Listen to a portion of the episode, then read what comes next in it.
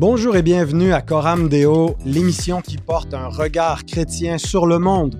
Mon nom est Pascal Denot, je suis pasteur de l'Église réformée baptiste de Saint-Jérôme. Ça me fait plaisir de vous accueillir à ce 309e épisode de Coram Deo. Je regarde mes notes pour être sûr que je ne me suis pas trompé. C'est bien ça, 309 déjà. Et euh, j'ai la joie cette semaine de m'entretenir pour la première fois à Coram Deo, mais pas pour la première fois dans, dans la vraie vie, euh, avec Gilles Despins. Bonjour Gilles. Salut Pascal.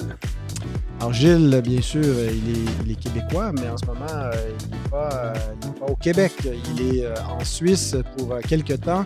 Tu fais, tu fais quoi en Suisse, un Québécois perdu en Suisse? Qu'est-ce qui t'amène là-bas? Depuis euh, quelques années, euh, je collabore avec un ministère de formation que, en fait, j'ai même euh, travaillé dans la fondation de ce, programme-là. C'est Biblos Suisse.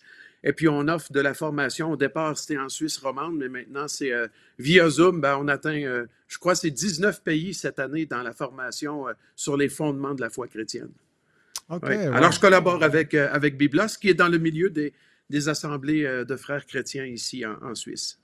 D'accord, excellent. Euh, donc, j'ai dit qu'on avait déjà, s'est déjà rencontrés. Euh, on a été ensemble euh, lors d'une conférence, il me semble que c'était en 2019, hein, c'est ça?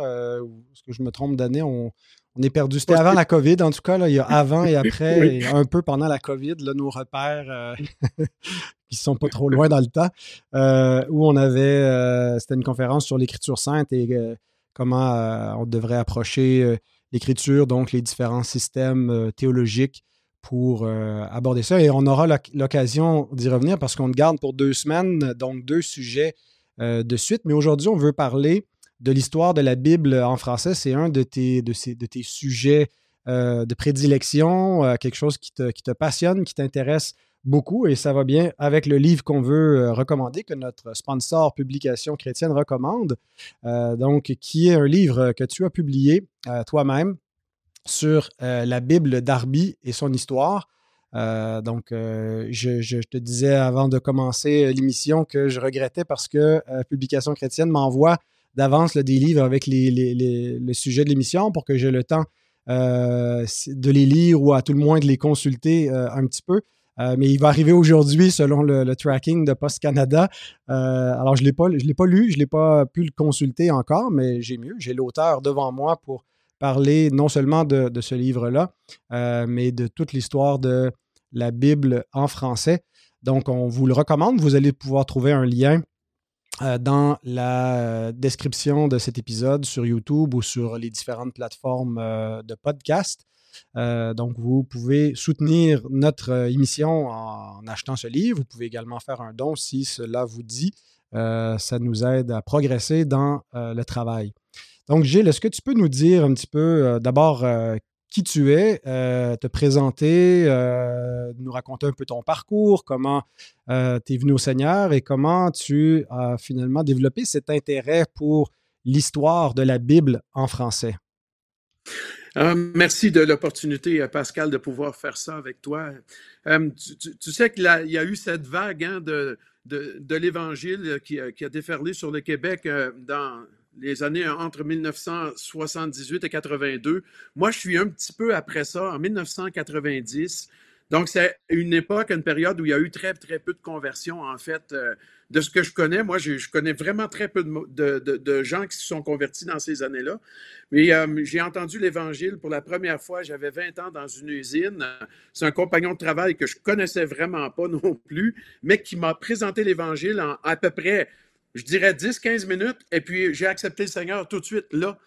Euh, ça m'a vraiment touché, ça a répondu à, ben, à, la seule question vraiment importante qui, m'avait déjà préoccupé, c'est-à-dire qu'est-ce qui vient après la mort?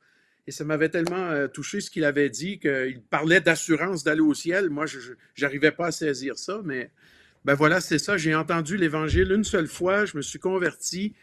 Et euh, tout de suite, au moment de ma conversion, je lui ai dit, est-ce que tu as une Bible ici? Ah, écoute, t'aurais bien ri de voir le gars se lever, partir à la course, aller chercher sa Bible dans les casiers des employés, puis revenir. On était dans une cafétéria d'usine. Et puis on a passé, euh, soit ça s'est arrivé à deux heures et demie, trois heures dans la nuit. Puis on a passé le restant de la nuit à, lire des textes bibliques, en fait. Et puis, euh, ça m'a beaucoup, beaucoup interpellé tout de suite. J'ai, reçu rapidement une Bible. C'était une petite Bible seconde, 1910. Et mhm. puis, euh, je l'ai lu, je pense, en trois mois au complet. Là. C'est, ah. Ah non, mais c'est, j'étais épaté. Je me rappelle le livre de Job, l'impact que ça a eu de lire Job, de, de voir Dieu dit qui a tracé le chemin de l'éclair. Ça, c'était, ouais, c'était percutant pour moi. Je vais de la peine à dormir tellement je, passais des nuits à lire. Ça m'a vraiment impressionné. Puis, euh, hmm. et, euh, et, c'est ce qui était le point de départ de l'intérêt de la Bible elle-même, bien entendu, parce que c'est le livre des livres, tu vois. Ouais tout jeune chrétien qui découvre ce livre-là, mais c'est hallucinant, c'est incroyable. Absolument. Euh, et euh, donc, l'ensemble de l'histoire euh, des Écritures est intéressante, qu'on parte, je veux dire, même des temps bibliques, mais par la suite, une fois que le canon est complet et qu'on suit comment l'Écriture s'est transmise. Mais aujourd'hui, on veut se concentrer surtout sur une partie de cette histoire-là, de l'histoire de la Bible en français. Est-ce que tu peux nous situer, ça commence quand l'histoire de la Bible en français? Bien, il y a eu quelques efforts de traduction qu'on connaît euh, déjà dans le Moyen Âge. Apparemment, et, je cite un ouvrage de Daniel Lotz, L'histoire de la Bible française, qui autrefois s'appelait L'histoire de la Bible en France, puis ils ont changé le titre pour que ce soit plus adapté à la réalité, en fait. Mais euh, il, prétend que dans une source euh, qui vient du Moyen Âge, que le, premier ouvrage en français qu'on a découvert ou qu'on possède, c'est en fait une, une traduction de mots latins de la Vulgate de Jérôme en français. Mm-hmm. Donc, la première trace du français écrit que nous posséderions, euh, ce sont des mots bibliques qui sont traduits. Ah Et puis, on sait que. Ouais, ah oui, c'est assez remarquable que dans la langue française, ben, les, premières, euh, enfin, les premières traces écrites, ce sont euh, des, mots de la Bible traduits du latin mhm. au français. Et c'est souvent, euh, souvent la, traduction de l'écriture qui aide euh, en Occident à fixer beaucoup de langage. Hein. Ah oui, absolument. Et ça, c'est pour pas dire entre toi et moi que il y, a beaucoup de gens même qui apprennent à lire avec la Bible. Hein. Mhm. tu vois, ils, ne connaissent pas. Je, connais même des gens au Québec qui ont appris à lire en lisant la Bible avec leur conversion ils ont découvert leur propre langue. Hmm. c'est un peu mon cas en partie. Et puis, euh, ben, il y a eu euh, des traductions faites depuis le latin. On pense à Jacques Lefebvre d'Étape, juste avant le, gros boom de la Réforme. Euh, mais on peut dire que la première Bible française au monde, eh bien, elle date de 1535 et c'est la Bible d'Olivetan, de Pierre Robert Olivetan, qui était soit le neveu ou le cousin de Jean Calvin, le réformateur. On n'est pas encore tellement certain à 100% des liens de parenté, mais c'était dans, parmi sa parenté. Et c'est lui qui a fait la toute première traduction française au monde à partir des langues originales. Hmm. Autrefois, c'était, ben, il y avait eu quelques tentatives, mais c'était depuis le, latin de, Jérôme dans la Vulgate. Ouais, c'est c'est 1535. Ça, c'est vraiment le point de départ. À partir donc des, textes originaux. Euh, les langues originales, devrions-nous dire, euh, euh, et non pas d'une traduction euh, de la Bible en latin. et donc, Olivetan, si je ne m'abuse, c'est Calvin aussi qui avait préfacé la publication de cette, Bible-là. Est-ce que c'est. tu confirmes? Oui, c'est juste. Et puis, Calvin lui-même va en faire une révision. C'est il, me semble que c'est au début de 1540 ou 1544 par là, mais on associe souvent plutôt le nom de Calvin à la révision qu'il va mhm. vraiment faire en 1560, où elle, elle devient la Bible de Genève ou la Bible de Calvin. Ouais. C'est toujours la même Bible. Et euh, donc, c'est significatif, je pense, que euh, l'histoire de la Bible en français coïncide un petit peu avec euh, l'histoire de la Réforme parce que euh, c'est justement la réappropriation euh, du texte biblique par, par l'Église et pas seulement, euh, j'entends pas juste l'Église comme étant le, clergé qui, qui, lisait la Bible en latin, mais une langue qui n'était pas connue par le, peuple, mais seulement les gens instruits et le clergé. et donc, l'effort de la réforme, c'est de redonner l'Écriture aux fidèles, d'encourager cette lecture-là, ce qui n'était pas le cas dans le catholicisme. Hein. La Bible a été longtemps à l'index et puis les, simples fidèles n'étaient pas autorisés à la lire. Alors, c'est peut-être aussi comme ça qu'on peut expliquer que c'est aussi tardif qu'on voit apparaître la Bible dans, dans, plusieurs langues. c'est précédé finalement d'un mouvement de réforme. Il y, a, une raison théologique euh, qui explique un peu pourquoi il y aura beaucoup de traductions qui émergent avec, avec la réforme. Il n'y avait comme pas l'idée que c'était nécessaire avant cela, mais euh, la réforme redonne euh, la Bible à l'Église. Absolument. En fait, c'est qu'on veut, veut rendre pratique sur la scriptura. On, veut que, on veut que ce soit vrai pour que les gens puissent d'eux-mêmes avoir accès à, l'écriture seule dans leur propre langue. Farrell était impliqué dans, dans ce, cet effort. Euh, il y avait mm. eu une, réunion dans les Alpes euh, italiennes euh, du côté de, du Val d'Angrogne, c'est à Champforan. C'était en 1532, trois ans auparavant, et on, avait eu une rencontre là avec des Vaudois. Donc, ce sont ceux qui avaient suivi Pierre Valdo, tu vois, à l'époque, et qui mm. s'étaient réfugiés là-bas et qui étaient, mais vraiment acquis aux idées de la réforme. Et avec l'encouragement de Farel, eh bien, euh, ils ont mandaté, ils ont ramassé les fonds nécessaires, ils ont mandaté Olivetan pour faire cette euh, traduction française. Et, peut-être que, je ne sais pas si tu sais ce détail, mais toute langue confondue, le français sera la première langue au monde à inclure la division chapitre et verset dans, la Bible. Ah non, je n'étais pas C'est une Bible. Oui, c'est une Bible Olivetan, je l'ai chez moi, j'ai l'original de 1553, et c'est dans cette Bible que pour la première fois, le texte sera divisé en chapitres et versets. Avant, c'était plutôt en paragraphes. D'accord, mais et c'est, est-ce que ce sont les, c'est, l'éditeur euh, de la Bible Olivetan qui aurait fait cette, division-là ou il existait déjà euh, un système de versification dans, les, euh, les autres manuscrits? Sauf erreur, l'Ancien Testament a été euh, déjà au 13e siècle. Il me semble que c'est un Stephen Langdon, il me semble. J'y vais de mémoire, je n'ai pas de notes devant moi, mais il me semble que c'est lui qui, dans les années 1200 quelques, avait fait l'Ancien Testament. Et ensuite, ben, c'est euh, Robert Étienne, quand on, on arrive avec 1550, euh, je pense, par là. Et en 51, on avait déjà le Nouveau Testament de fait. Et en 53, maintenant, toute la, la Bible, en fait, était rassemblés de cette manière-là. Ouais. OK, mais donc on le retrouve vraiment dans une traduction euh, divisée en chapitres en versets, c'est en, français. Euh, pour en français. Et je pense qu'il y a une autre. Euh, il, y a, quelque chose qui est resté, peut-être pas dans toutes les traductions françaises, mais dans plusieurs d'entre elles, une innovation d'Olivetan, de, c'est de traduire le nom Yahweh, le tétragramme, euh, par l'Éternel. Hein, et puis, euh, il explique aussi pourquoi. Est-ce que, est que tu peux nous dire un, mot sur euh, ce, choix de traduction? Ça, c'est une idée de génie, à mon sens. Parce que Yahweh, le nom de Dieu, c'est le tétragramme que tu fais allusion, qui correspond à ce qu'on dirait YHVH, mais vient en fait du verbe chaya en hébreu, qui signifie être. Donc, de traduire Yahweh, qui vient du verbe être par l'éternel, c'est-à-dire celui qui est toujours, qui est toujours là, qui existe toujours, c'est une idée de génie, c'est extraordinaire en fait, parce que mm. ça rend vraiment bien le concept de ce verbe-là en hébreu, et puis du nom même de Dieu, un peu à l'image de ce qu'on voit dans Exode 3, 14, je pense qu'il dit euh, Je mm-hmm. suis celui qui suis. Donc, l'éternel est celui qui est toujours c'est vraiment une idée brillante.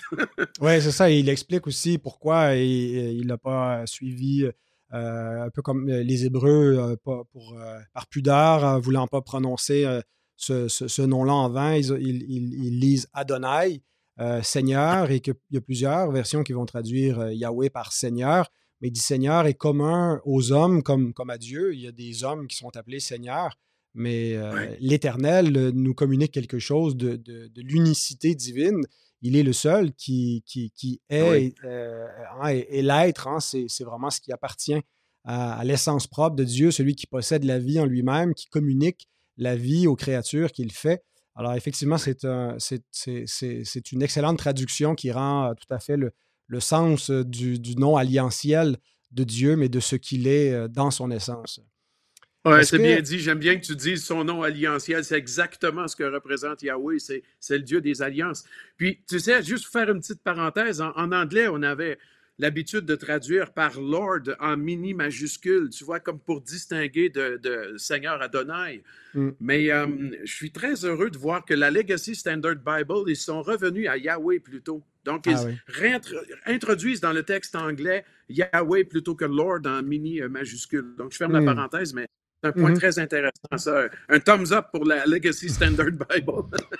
ben, c'est quand on s'intéresse aux différentes traductions qu'on voit que bon, une, langue euh, exprime des choses, mais c'est quelqu'un donnait une image que euh, les mots d'une langue, c'est un petit peu comme les mailles d'un filet, puis euh, on, peut placer deux filets de façon superposée si on prend les langues originales, mais on n'arrivera pas de façon exacte à rendre dans une autre langue ce que, l'original veut dire, et parfois il faut plusieurs mots ou en tout cas plusieurs tentatives de traduction, et c'est toujours utile de comparer euh, les, traductions en français, comment, euh, pour ne pas perdre la richesse de, l'original.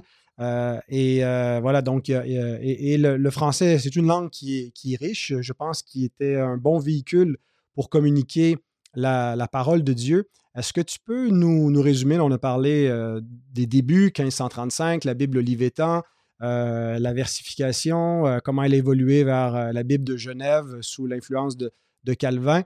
Euh, les grands développements par la suite de la traduction de la Bible en français? Bien, euh, probablement qu'on peut dire que ceux qui ont le plus contribué, c'est la fameuse compagnie des pasteurs et professeurs de l'Académie de Genève. Donc, euh, eux, ils, ont pendant plus de 120, 130 ans, ils ont effectué quelques révisions très mineures, mais ils ont continué à publier cette fameuse Bible de Genève. Euh, jusqu'à ce qu'on arrive à la fin du 17e siècle, où là, un pasteur huguenot réfugié en Hollande, David Martin, va faire une première révision importante à la Bible de Genève. Et puis, euh, en 1696, le Nouveau Testament va être publié, puis en 1707, l'Ancien Testament. Donc, on a maintenant, à partir de cette année-là, début du fin du 17e, début du 18e, nous avons la Bible Martin. Mais c'est toujours, en fait, dans la ligne directe de la Bible d'Olivetan et la Bible de Genève, la Bible de Calvin, des pasteurs de Genève, etc. C'est, on ne reprend pas le travail au complet, on fait que réviser le texte. La même chose avec Osterwald. Et en fait, la Bible d'Osterwald n'existe probablement pas. C'est-à-dire que Osterwald lui-même avait 80 ans quand il a fait, quand il a commencé à faire des, retouches au texte. Et si tu portes attention un jour, si tu vois les Bibles Osterval, si tu en vois, là, je parle des premières éditions, là, entre 1724 et 1807, ce sont les six premières éditions qui sont réparties sur ces années. C'est jamais dit la Bible d'Osterval, jamais. Quand on ouvre le couvercle, le couvercle de la Bible, ça dit c'est le texte révisé par les pasteurs de Genève et professeurs de l'Académie là-bas, avec les arguments et réflexions d'Osterwald. C'était un pasteur, c'était un berger de cœur, cet homme-là. Et puis, il avait fait des petites réflexions, des titres, des applications à chaque chapitre de la Bible, et ça avait été intégré à la Bible de Genève et à la Bible de Martin. Mais lui-même n'avait que très, très, très peu retouché le texte. Alors, Daniel Lortz, que, je cite là dans cet ouvrage, L'histoire de la Bible française, dit on, on, peut dire sans exagération que la Bible Osterval n'a jamais exister. Fin de la ah, citation. Et, c'est très étonnant parce que on voit des Bibles Osterval publiées partout, mais c'est à partir de 1822 qu'on va attribuer son nom à la traduction elle-même, alors que en fait, c'est pas le cas. Donc, sa contribution, c'est un, un, peu quoi de, nommer, par exemple, des, chapitres, comme on voit des fois des, sous-titres pour introduire des sections, de mettre des, notes d'études?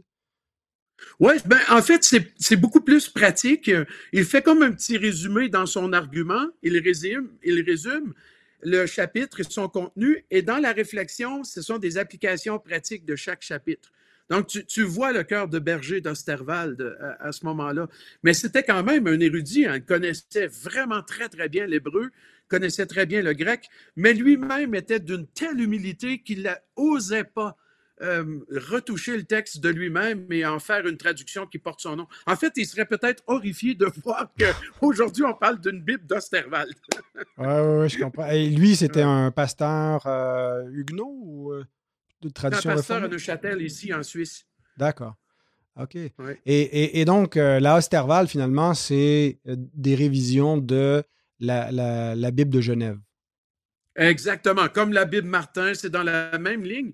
Et cette ligne de Bible va se terminer avec la Bible synodale.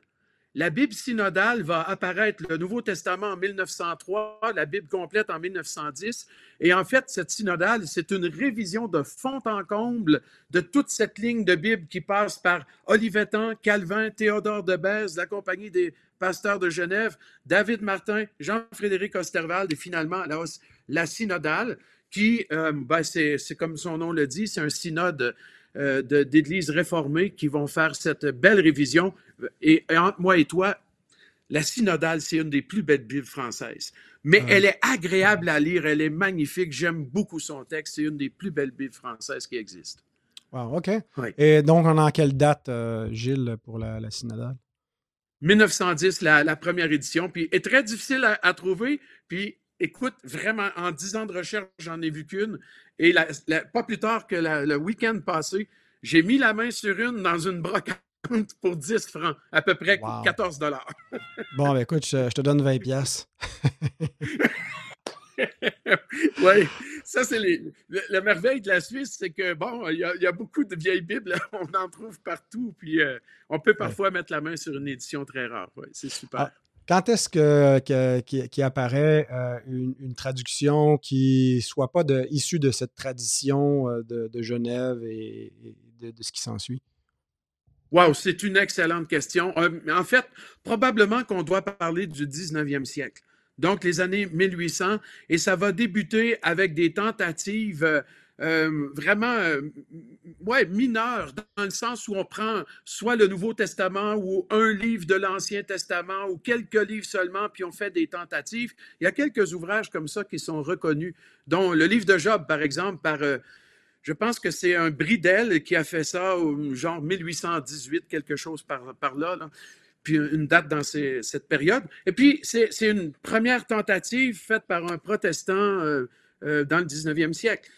Mais, il, y a eu, il y a eu auparavant, il faut quand même dire qu'il y a eu des, traductions du Nouveau Testament qui ont été faites dans le 18e siècle qui n'étaient pas en ligne avec la, fameuse tradition d'Osterwald et, tout, mais euh, sont très, très peu nombreux. Mais dans le 19e siècle, il va y avoir une explosion, mais de traduction, c'est assez impressionnant. je crois personnellement qu'il n'y a aucune autre langue au monde qui possède autant de versions différentes de la Bible complète ou alors du Nouveau Testament. C'est impressionnant, c'est incroyable. Tu connais le Nouveau Testament d'Albert Riet, d'Eugène Arnaud, l'Ancien Testament d'Auguste Perret-Gentil.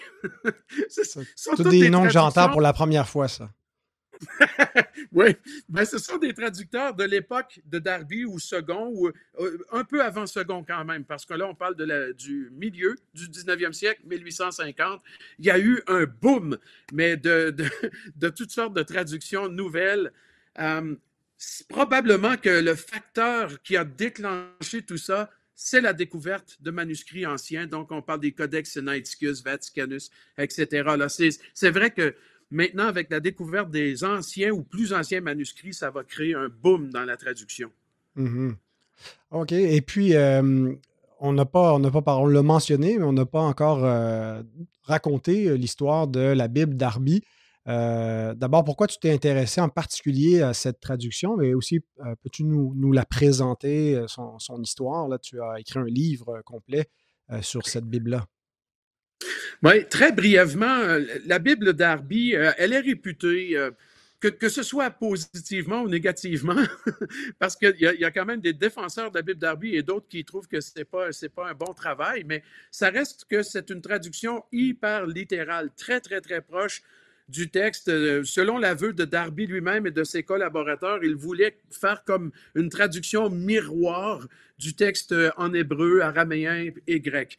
Donc, il voulait vraiment essayer de rendre. Mais tu l'as bien souligné tout à l'heure, je suis entièrement d'accord avec toi. C'est pas possible de faire ça d'une langue à l'autre, euh, d'une manière euh, exhaustive et parfaite. Et puis, il y aura toujours des choses à travailler. Parfois, il faut rendre un mot par une un idiome ou une expression, et parfois, c'est peut-être le contraire. Mais euh, Darby a, quand même euh, bon, euh, ce, mérite d'avoir essayé de rendre le texte original le plus près possible dans la langue française. Et à cause de cette réputation, la Bible Darby est devenue un instrument dans les mains de plusieurs traducteurs qui ne, et c'est curieux à dire, mais qui ne connaissent pas les langues originales. Je pense entre autres à plusieurs dialectes en Afrique et donc, on a utilisé la Bible d'Arby, sachant qu'elle était près du texte et parce qu'on connaissait le français, on l'utilisait comme point de départ pour aller dans un mhm. dialecte particulier. Et c'est arrivé, par exemple, en République démocratique du Congo. Il y a eu ce phénomène là-bas dont j'ai été personnellement au courant. Et c'est un peu dans, dans, ouais, dans la connaissance de ces faits que je me suis davantage intéressé à, à la Bible d'Arby, à sa littéralité ou à sa précision s'il y a précision, il faut le démontrer maintenant. Puis euh, voilà, c'est ce qui m'a euh, au départ euh, poussé vers cette traduction-là en particulier. Mais c'est aussi dans un c'est aussi dans un contexte académique parce que j'étais en, recherche de, thèse de doctorat euh, dans le monde de la traduction. Je voulais faire un doctorat dans le milieu de la traduction biblique. Et puis, en discussion avec euh, un copain, en fait, c'est un, commissionnaire avec lequel j'ai enseigné au Congo en 2010. Euh, bien, lui, il était à ce moment-là à la tête d'un séminaire en Afrique du Sud, le South African Theological Seminary. Et il me disait, ce serait bien qu'on fasse on fasse un, que tu fasses en fait un doctorat de recherche, un PhD, euh, doctorat en philosophie, sur la Bible d'Arby. Et puis, euh, je ne savais pas trop à ce moment-là, mais en cours de route, ça s'est précisé et la base de mon travail est devenue en fait de, démontrer la nécessité de réviser le texte de Darby parce qu'en français, il n'était pas aussi riche qu'en allemand ou en anglais. Les deux autres langues ah où Darby a fait lui-même cette, cette traduction. Oui, c'est ça, parce que la Darby, euh, ou Darby a, fait le même exercice euh, dans d'autres, euh, d'autres langues que, le français. Tu as dit six langues? Oui, en fait, lui-même, il a directement fait en anglais, en français, en allemand. Et, et c'est pas dans l'ordre, en fait, parce que c'est plutôt euh, en allemand en premier en 1855, ensuite en français en 1859, et puis le Nouveau Testament en anglais, c'est entre 56 et 66 environ. Et puis, euh, après, ces traductions ont été utilisées comme base pour euh, faire des traductions en suédois, hollandais et italien. D'accord. Ah, wow. Ben, qui existent toujours d'ailleurs. Et euh, donc, si euh, certains sont intéressants à savoir plus, euh, c'est l'objet de, l'ouvrage qu'on a mentionné en introduction, ton, livre sur la Bible d'Arby. Oui, et puis le, livre, en fait, c'est toute la partie historique de ma thèse de doctorat. ce sont les recherches qui démontrent quel principe de traduction il a utilisé, comment il a fait ce travail, et euh, dans, chacune des langues que je viens de mentionner. Donc, c'est une grande partie historique qui manquait parce que Darby, on le connaissait comme étant le fondateur du milieu ou du mouvement des frères, si tu veux, euh, mhm. aussi le père du dispensationalisme. On le connaissait aussi comme euh, un homme très rigide, très dur, qui a, était très fermé dans ses cercles de communion, mais on ne connaissait pas cet aspect très important de sa vie, en fait, parce qu'il a passé plus de la moitié de sa vie dans la traduction biblique. Wow. Ben, merci pour cette euh, contribution de nous faire euh, découvrir ce, pan qu'on ignorait. Je suis euh, en train moi-même d'enregistrer en audio la, la, Darby. Ça fait quelques, quelques années que j'ai commencé dans ma lecture personnelle de faire la lecture à haute voix et d'enregistrer. J'en ai fait quatre différentes traductions. Et puis là, ben, j'ai dit, tiens, je vais prendre la Darby. J'ai pris une plus vieille édition pour ne pas me donner des problèmes avec les, droits d'auteur parce qu'il y a eu des révisions qui sont encore euh, sous euh, droit d'auteur. J'ai pris la 1872, il me semble, qui est, je ne sais pas si c'est une édition là, officielle ou qu'est-ce que c'est exactement. Oui. Euh, Deuxième édition du Nouveau Testament, oui. D'accord. Mais donc, elle a, elle a continué d'évoluer avec le temps et toi-même, tu es en train de, faire une révision qui devait peut-être être une révision de la Darby, mais ça va être autre chose, là, si j'ai bien compris. Oui, au départ, euh, c'était de réviser le texte, en fait, pour le ramener encore plus littéral qu'il l'était. Donc, mon but n'est pas du tout d'offrir une Bible de lecture. Euh, c'est un outil d'étude que je suis en train de créer. Et puis, finalement, les révisions étaient tellement importantes euh, en français que, bon, c'était préférable de laisser de côté le concept ou l'idée de faire une révision de Darby. Et finalement, j'ai repris le texte grec et j'ai refait complètement une nouvelle traduction euh, à partir du texte grec lui-même. Donc, le, point de départ est vraiment le texte de Darby, et ça m'a beaucoup dirigé pour la façon de structurer les phrases, la syntaxe, tout ça, essayer de rester dans le même mode d'approche. Mais finalement, ben, les révisions étaient beaucoup trop importantes pour rester avec ce nom. Et puis, par respect pour tous ceux qui estiment beaucoup la Bible Darby en Europe, ben, j'ai préféré laisser, laisser tomber l'idée de réviser Darby. D'accord. Euh, est-ce que la, traduction euh, initiale de Darby, elle est fondée sur le, texte reçu ou les premières éditions euh, de, textes qu'on pourrait appeler critiques dans l'effort un peu plus académique de retrouver par une comparaison des différents manuscrits ce qui pourrait être l'original? On fait une reconstitution d'un texte du Nouveau Testament et aussi éventuellement de l'Ancien Testament euh, donc, il y, a, des débats parmi euh, finalement ceux qui adhèrent à telle ou telle version de la Bible euh, entre les traductions qui sont basées sur le texte reçu, qui est une, édition des, textes originaux grecs hébreux qui sont près de la période critique. Puis après ça, ben, c'est plus un travail, on pourrait dire, académique, scientifique. Peux-tu nous situer un petit peu là, sur c'est quoi les, tenants aboutissants de ce, débat-là et quelle, quelle version repose sur le, texte reçu et les, autres, euh, les autres traductions.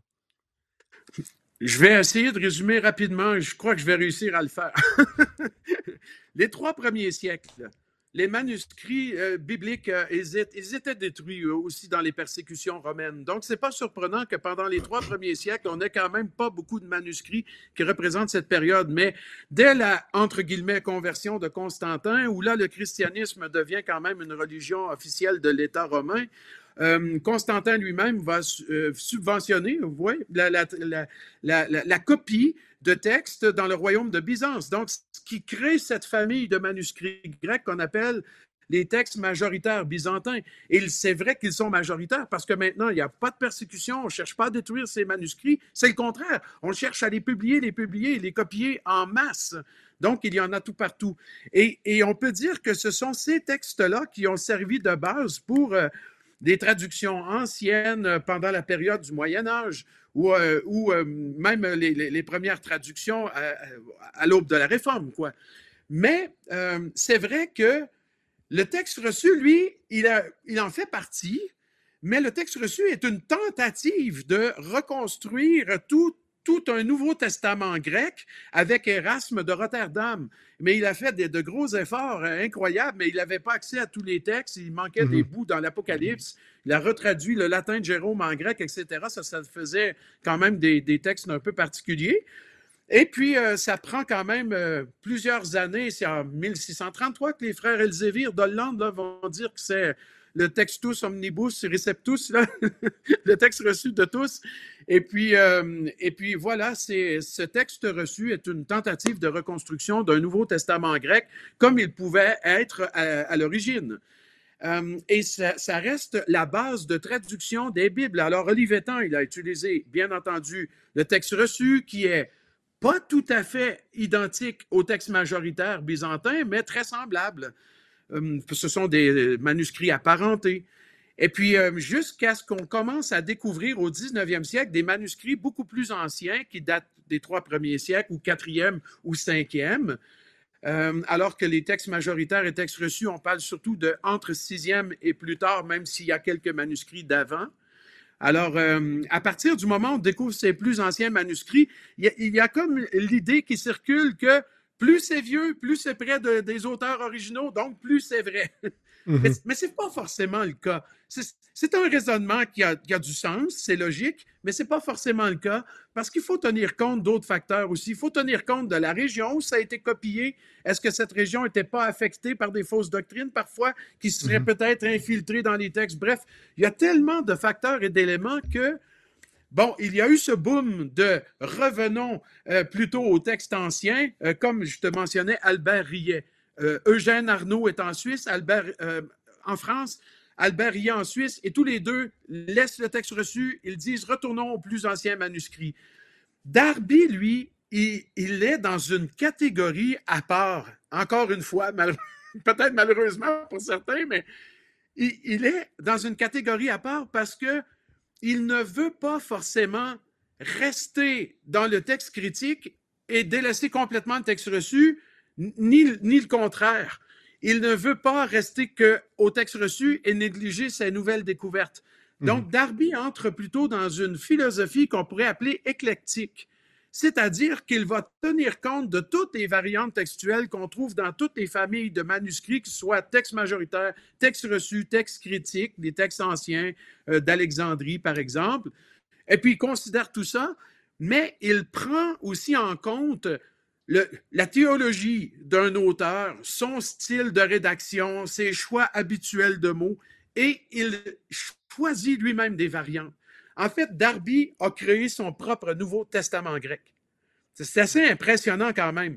Il, est parti de, comment il s'appelle l'allemand, là? Griesbach. Il est parti de Griesbach, de, l'édition de 1818 du Nouveau Testament grec. C'est un, Nouveau Testament très critique. Mais il a créé son propre Nouveau Testament à partir de ce texte où il a choisi lui-même certaines variantes qui semblaient correspondre euh, à la pensée du texte, à la pensée de l'auteur, au vocabulaire habituel de l'auteur. Et voilà pourquoi il n'était ni d'une école ni de l'autre. Il, était mhm. vraiment euh, éclectique. Mhm. Ben, il y a toujours un, travail euh, de, critique textuelle à faire. Hein, Absolument. et, même, comme tu l'as mentionné, le texte reçu est une édition critique à partir des documents qu'il y avait avant qu'on en ait euh, beaucoup plus et qu'on se mette à faire d'autres. Et puis, c'est plus un arbitraire, euh, un positionnement de foi quand on dit que ça, doit être cette, édition-là qui, est supérieure aux autres textes critiques.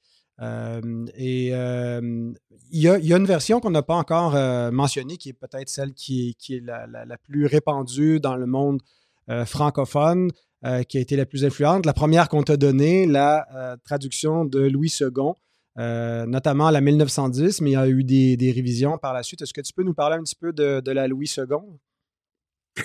oui, oui, puis on marche sur des œufs. un peu. Parce que, en fait, Louis II, faut le dire au départ, il ne croyait ni à la divinité de Christ, ni à l'inspiration des Saintes Écritures. Et ça, je l'avais entendu souvent, mais par mes propres recherches, en fait, j'ai découvert des, textes écrits de la main de Second lui-même, qui, bon, croit l'inspiration, mais admet la possibilité d'erreur. Et pour lui, il dit, pour que l'inspiration soit vraie, il faut que les auteurs restent ce qu'ils ont été des hommes sujets à l'erreur. Bon, voilà. Alors, il admet des erreurs dans le texte. Et au sujet de, sa prétendue, euh, ouais, euh, ou comment je dirais, son reniement de, de, la doctrine de la divinité de Christ, elle, elle je ne l'ai pas vu évoquée telle qu'elle, mais par contre, euh, on la voit dans sa première traduction, et c'est un pasteur français à l'époque, un dénommé Kruger, qui a fait un travail remarquable. Gustave Kruger, qui a, qui a relevé tous les textes prophétiques messianiques de l'Ancien Testament et qui a démontré que le Second avait traduit de manière à amoindrir de beaucoup la divinité de Christ, en, particulier dans les textes prophétiques du livre d'Ésaïe. Donc, ceci étant dit, il y a quand même un, clin d'œil de Dieu dans l'histoire que cette Bible-là soit devenue la Bible française la plus répandue dans tout le monde francophone, la plus utilisée, la, plus connue et, la plus aimée quelque part aussi. Euh, on est tellement familier avec euh, cette Bible second mais euh, bon, si la première édition de 1874 pour l'ancien, 1880 pour le nouveau, comportait des défaillances importantes. Il y a une révision majeure qui s'est échelonnée sur 25 ans et donc qui a abouti à la révision de 1910. Ce texte est resté pendant très longtemps jusqu'à 1962 où euh, un comité de révision dirigé par Jules Marcel Nicole a fait un travail remarquable pour nous donner en 1978 la Bible Colombe, la seconde dite Colombe. C'est une seconde révisée magnifique. Probablement, à mon sens, à moi, la deuxième version française la, plus agréable à lire après la synodale. Et puis, euh, après, on a eu une année euh, plus tard à Genève avec la Maison de la Bible. On a eu la fameuse nouvelle édition de Genève. On a eu ensuite la seconde 21 qui est, un changement dans la philosophie de traduction euh, puisqu'on part plus vers l'équivalence dynamique, traduction un peu plus moderne, disons, mais très agréable à lire et quand même fidèle au texte en général. Et puis avec oui, quelques questions qu'on peut critiquer un peu là, sur la manière de traduire, mais sinon, c'est quand même un, beau travail. Et puis, il y a aussi la Nouvelle Bible seconde des Alliances bibliques universelles, qui est un texte très littéral. Moi, c'est ma préférée pour l'étude biblique. En français, c'est la NBS, Nouvelle Bible seconde. Mais les notes qui accompagnent la Bible d'étude ne sont pas nécessairement utiles pour la majorité des chrétiens. Euh, ce sont des notes qui sont très, très tirées, très, très souvent tirées, je devrais dire, d'ouvrages extra-bibliques. Et puis voilà, on dit parfois même qu'il y avait des théologiens libéraux derrière tout ça, mais franchement, euh, c'est un texte, c'est une traduction, et puis moi, je, pense qu'elle est correcte, et puis elle reflète une bonne doctrine en général. Mais des choix de mots comme réveiller plutôt que ressusciter, ça donne un choc, c'est évident. ça réveille. ça réveille, exactement, ça se coupe. Et puis voilà. Mais euh, sinon, euh, c'est l'histoire de la Bible second. Euh, c'est vrai qu'au départ, malgré ses défaillances, ben, le Seigneur l'a utilisé, mais écoute, ça s'est répandu partout. Bon, on, devrait certainement dire qu'il y a eu des efforts remarquables de diffusion à grande échelle. Ça a contribué à sa popularité. Mais euh, c'est un texte qui est quand même élégant, mais moins précis, je dirais. Hmm. la, Bible second euh, manque de précision. C'est là sa plus grande lacune. Elle est hyper belle.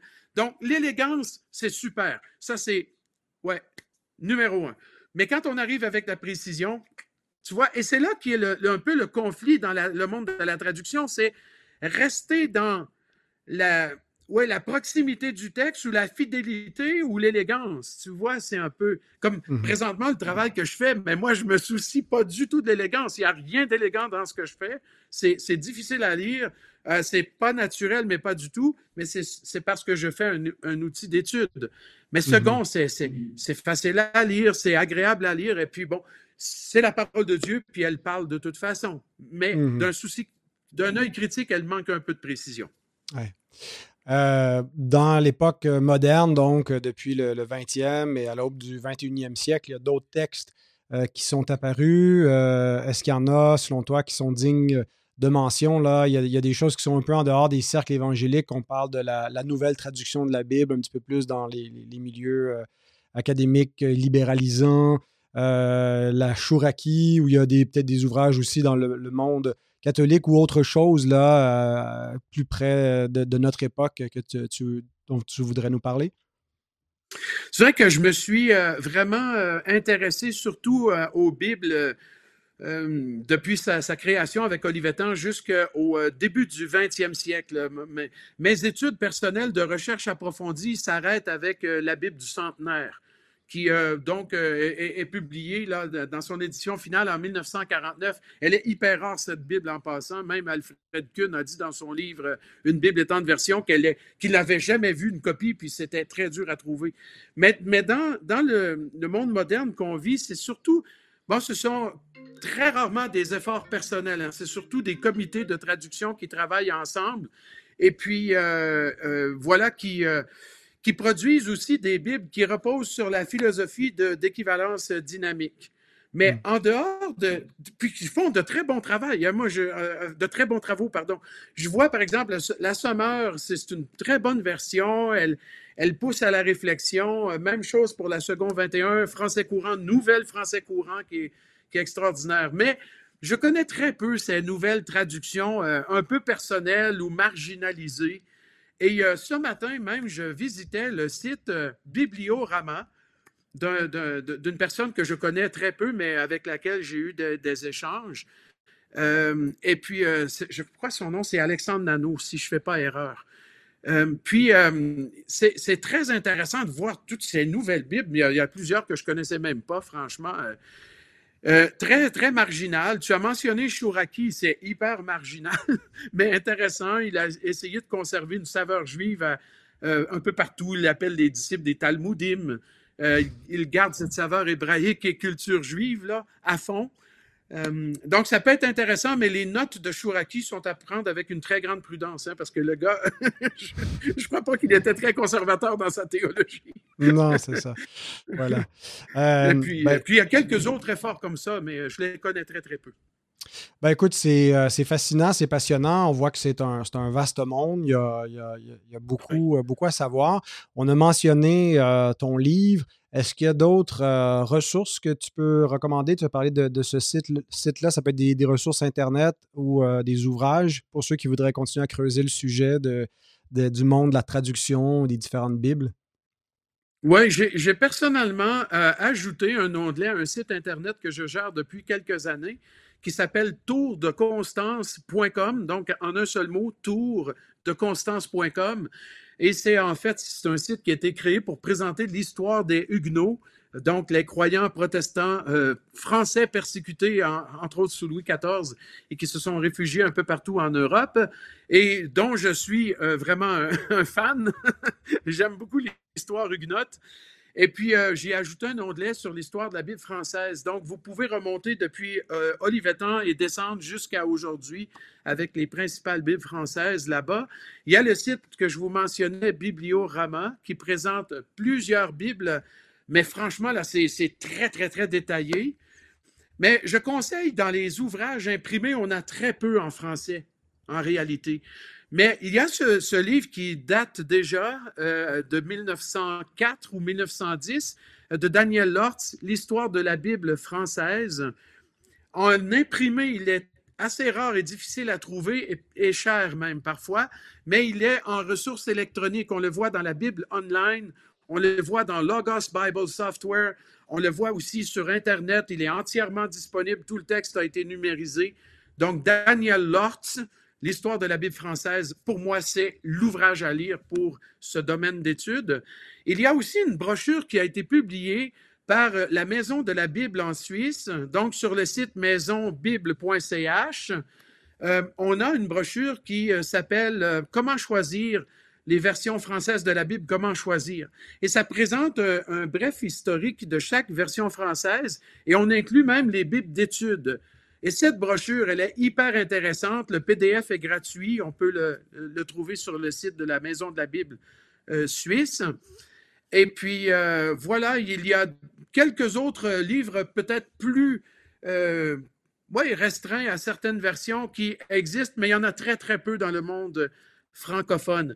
Il y a une bibliographie qui pourrait intéresser tes auditeurs qui se trouve sur le site tourdeconstance.com dans cet onglet que j'ai mentionné, la Bible française, j'ai mis une bibliographie des différents ouvrages qui pourraient être plus spécifiques à certains domaines et euh, intéresser euh, le lecteur.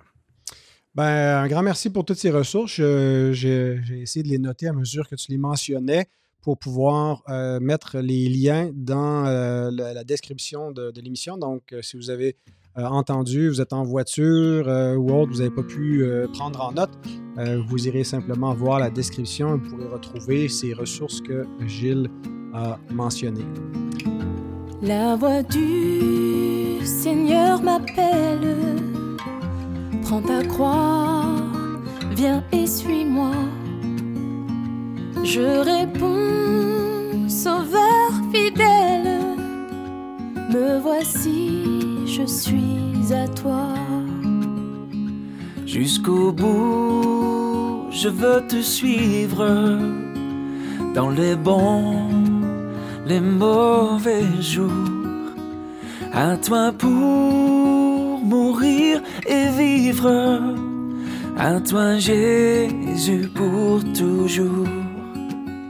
Donc, un grand merci, euh, Gilles, pour euh, ta participation à, cette émission et de, toute l'instruction, ce, tour d'horizon depuis la tour de Constance où on voit, on a, un bon panorama pour, pour voir cette histoire de, la Bible. Merci pour ta contribution, tes recherches publiées qui, sont utiles.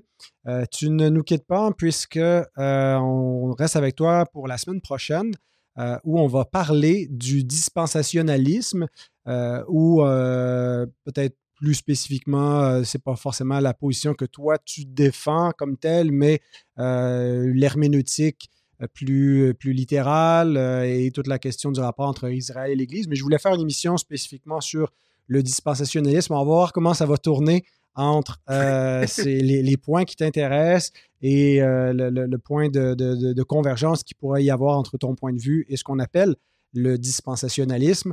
Mais pour ça, c'est la semaine prochaine. Est-ce qu'il y a quoi que ce soit euh, d'ici? Donc, ça sort le 9 octobre, notre, notre épisode, de, un événement, une conférence, un cours, quoi que ce soit que tu voudrais annoncer aux auditeurs qui pourrait être d'intérêt pour eux? On est plutôt dans une période là où euh, on est comme à mi-chemin dans, les cours qui ont été lancés ici euh, en Suisse romande. Euh, mais surveillez bien tout de même cette sortie.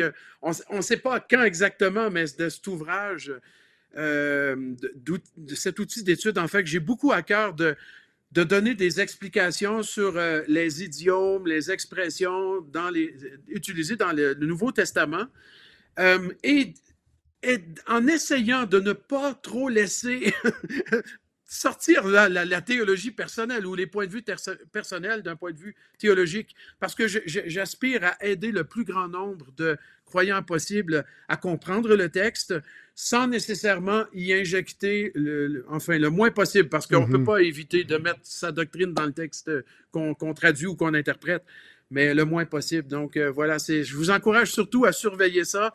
Euh, cet outil d'étude là qui devrait être publié chez Publications chrétiennes, peut-être en cours de l'année euh, prochaine 2024.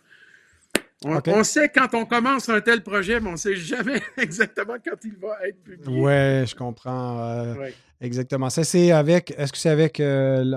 c'est un institut, Biblia, ce, dont tu nous parles ou que, Biblia, c'est simplement un programme. C'est un programme de formation, genre non officiel, pas accrédité mais qui englobe des euh, enseignants à l'international dans la francophonie et qui a été mis en place euh, entre des, avec des assemblées de frères euh, en Suisse, mais qui touche un bassin beaucoup plus large d'étudiants. Qui OK, mais ce n'est pas, pas avec Biblos, l'outil d'étude dont tu parles, qui va être publié chez Publication. Non, non, l'outil d'étude, c'est avec les éditions Impact. D'accord. D'accord. Donc, c'est un ouvrage qui, qui, qui donne des, notions un peu d'herméneutique, puis savoir comment interpréter l'écriture? En fait, qui donne euh, une explication, qui propose une interprétation pour chaque expression et mot important du Nouveau Testament grec. Excellent. Bon, ben, on va surveiller ça. Euh, et puis, euh, ben, écoute, merci encore pour ta participation d'aujourd'hui. Puis, ben, on se retrouve la semaine prochaine. Je vous remercie, chers auditeurs, d'avoir été à l'écoute de cet épisode. Si ça euh, vous a plu, ben, n'hésitez pas à commenter, à partager euh, et puis euh, n'hésitez pas à nous faire vos suggestions pour de futurs invités ou futurs sujets. merci pour votre soutien par la prière, vos, dons ponctuels ou pour nos partenaires. on apprécie beaucoup. Je vous rappelle que Coram Deo est diffusé aussi sur les ondes de CFOI à Québec et à Saint-Jérôme les mardis, jeudis et samedis, midi et 17 heures. Euh, et euh, donc euh, voilà, j'espère que vous serez des nôtres encore pour la semaine prochaine.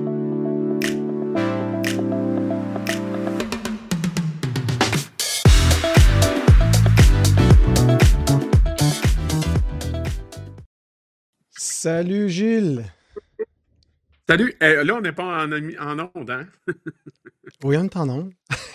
ah oui? Ben, on est en onde. On est, c'est pas en direct, là. Mais si tu veux savoir si tout ce que tu dis pourrait être retenu contre toi, la réponse c'est oui parce que j'enregistre. non, c'était pas le point, c'était surtout pour est-ce qu'on a le temps de Oui, oui. oui, oui, c'est ça. Non, non, mais parce que comme tu sais peut-être, là, j'enregistre. Euh, aussi ce qui est dit off-record, parfois quand il y a des, des, des petites pépites comiques, et puis on, on passe ça dans ce qu'on appelle le bêtisier. oui, les bloopers. ouais. mais les bloopers, c'est plus quand tu te trompes pendant l'enregistrement, mais là, c'est c'est plus quand les gens me font des, des confidences ou. Ben, bon, il y a des choses que je mets pas quand même, là, quand ils me parlent mal de je sais pas qui. ou quand moi je parle mal d'un autre. OK. C'est bon de te voir, mon frère. Oui, ça me fait plaisir de te voir aussi. Euh, c'est super. Euh, c'est ça. Fait que donc, si quoi que ce soit, tu peux te muter. Mais dans, le fond, des fois, on va être côte à côte. Des fois, tu es full screen, puis moi, je suis un petit peu dans le coin ou l'inverse, dépendamment qui parle. je, joue, avec mes boutons. pas ceux que j'ai d'en face, là, je parle, mais.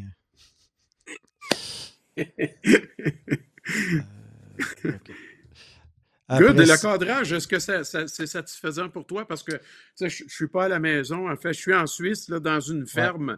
Et puis, j'ai essayé de me faire un petit setup euh, vite, vite, là, avec euh, quelques bibes à côté. Mais je ben, dire, très beau. Peut-être que si tu peux, euh, tu n'es pas tout à fait centré. si tu peux légèrement te décaler de l'autre côté, ouais, là, ça serait bon. Là, c'est parfait. Puis, c'est sur un laptop? Oui, OK, c'est bon. Là, comme ça, regarde, on a à peu près la tête à la même hauteur. Quand on peut à peu près égal, c'est bien.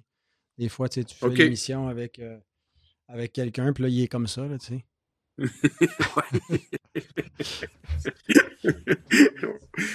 ouais, le cadrage. C'est assez important, hein? on s'en rend en, ah. fait, on, a découvert avec le, COVID qu'il fallait développer des qualités de cinéaste. Mais ça, ça, nous a tellement aidé. D'abord, on faisait juste en audio avant la COVID. Mais la COVID a donné vraiment un cours à tout le monde sur la planète sur comment faire de la visioconférence. Et les, les, premiers temps, on interviewait Henri Blocher. Il fallait accommoder, le faire au téléphone parce que c'était compliqué pour lui de, de se connecter. Mais euh, pendant la COVID et après la COVID, là, on ne peut pas prendre n'importe qui de n'importe quelle génération. On est à peu près sûr qu'il va savoir euh, utiliser une visio de con.